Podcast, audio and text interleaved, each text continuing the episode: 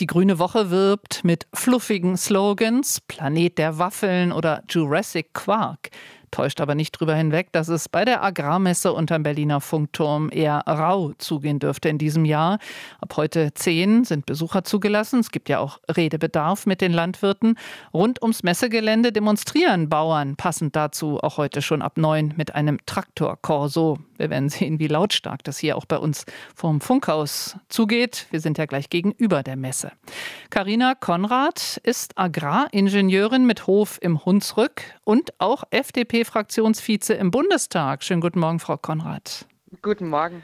Sie als Landwirtin und andererseits Politikerin, die Bauern im Moment die Stirn bietet. Wo schlägt Ihr Herz? Äh, mein Herz schlägt dafür, dass wir ähm, endlich wieder dahin kommen. Und ich glaube, das ist auch äh, viel Frust, der sich über die letzten Jahrzehnte angestaut hat, der sich gerade entlädt. Wir müssen wieder dahin kommen, ähm, dass sich die Leistung auch lohnt, dass Leute auch den Respekt für die Arbeit bekommen, den sie verdienen. Und ähm, da, da, hat sich unglaublich viel angestaut über die letzten Jahrzehnte. Und wenn man jetzt in den Gesprächen auch mit den Landwirten ist, merkt man einfach, ähm, es ist Unterschied zwischen den Betrieben. Wir haben ja in Deutschland eine sehr vielfältige landwirtschaftliche Struktur.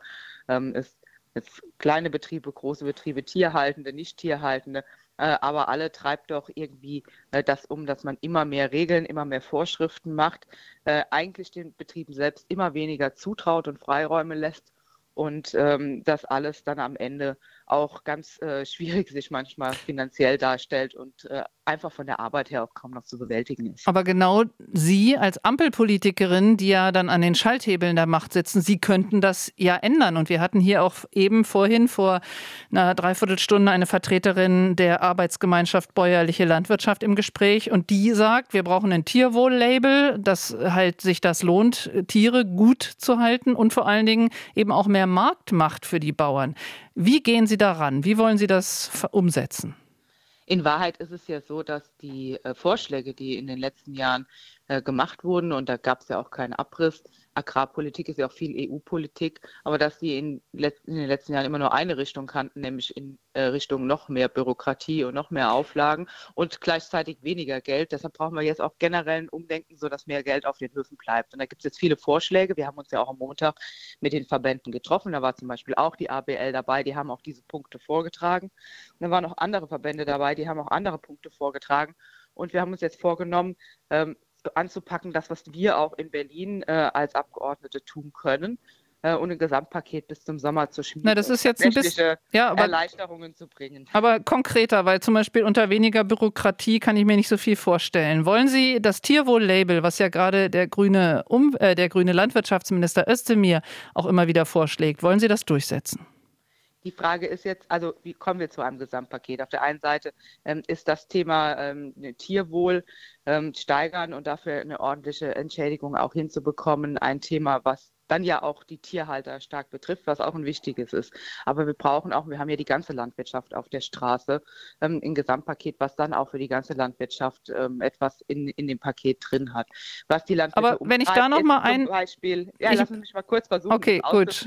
Was die, was die Landwirte ja auch äh, beschäftigt ist, sie haben einfach Jahre, wo sie unglaublich hohe Erträge haben. Das wird ihnen ja jetzt zum Teil auch vorgeworfen in der Debatte, weil im letzten Jahr so ein Jahr war und in einem anderen Jahr haben sie niedrige Erträge. Es ist dann aber aber so, dass sie in den Jahren, wo sie niedrige Erträge haben, oft die Steuerlast von den hohen Erträgen aufbringen müssen.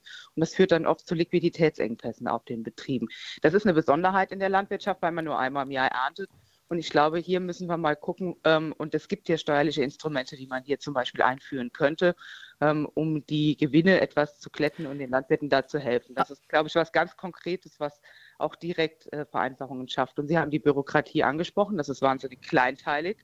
Ähm, da muss man auch entsprechend kleinteilig rein. Wir haben in anderen Bereichen gute Erfahrungen damit gemacht. Aber ähm, ich muss doch nochmal, Entschuldigung, einzuführen, ich muss trotzdem nochmal, ja, ich muss nochmal einhaken, weil mir ist noch nicht ganz klar, äh, bei gerade konkret den Forderungen, zum Beispiel mehr Marktmacht, eine bessere Marktstellung für die Milchbauern, Fleischbauern und ähnliches. Da gibt es einen Artikel 148 der gemeinsamen Marktorganisation auf EU-Seite, den Sie nur umsetzen müssten. Wollen Sie daran an sowas? Sowas ist auch im Paket mit drin.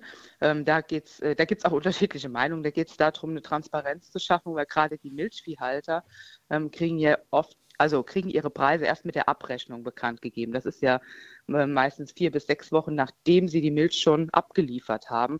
Ähm, wenn man diesen Paragraph ändert, wäre die Molkerei in der Pflicht, ihnen die Preise im Vorab mitzuteilen. Das verbessert keine Preise. Das verbessert ähm, eine Transparenz. Das gibt den Landwirten einen Überblick darüber, besser kalkulieren zu können, was kommt. Darüber muss man sich bewusst sein. Aber das sind Schritte, die, die wir auch überlegen und die da mit drin sind, weil klar ist ja, am Ende muss, ähm, muss man auch sehen, dass ganz, ganz viele kleine Landwirte ähm, relativ wenigen Abnehmern gegenüberstehen und dass sie natürlich da in eine stärkere Stellung gebracht werden sollen und dass wir auch politisch gucken müssen, was kann man da konkret tun äh, und was hilft dann auch. Das sagt Karina Konrad. Sie ist Agraringenieurin, hat selber einen Hof im Hunsrück und ist auch FDP-Fraktionsvize. Im Bundestag sitzt auch dabei, wenn mit den Landwirten gesprochen wird. Frau Konrad, danke für Ihre Zeit. danke Ihnen. Tschüss. Tschüss. RBB 24 Inforadio vom Rundfunk Berlin-Brandenburg.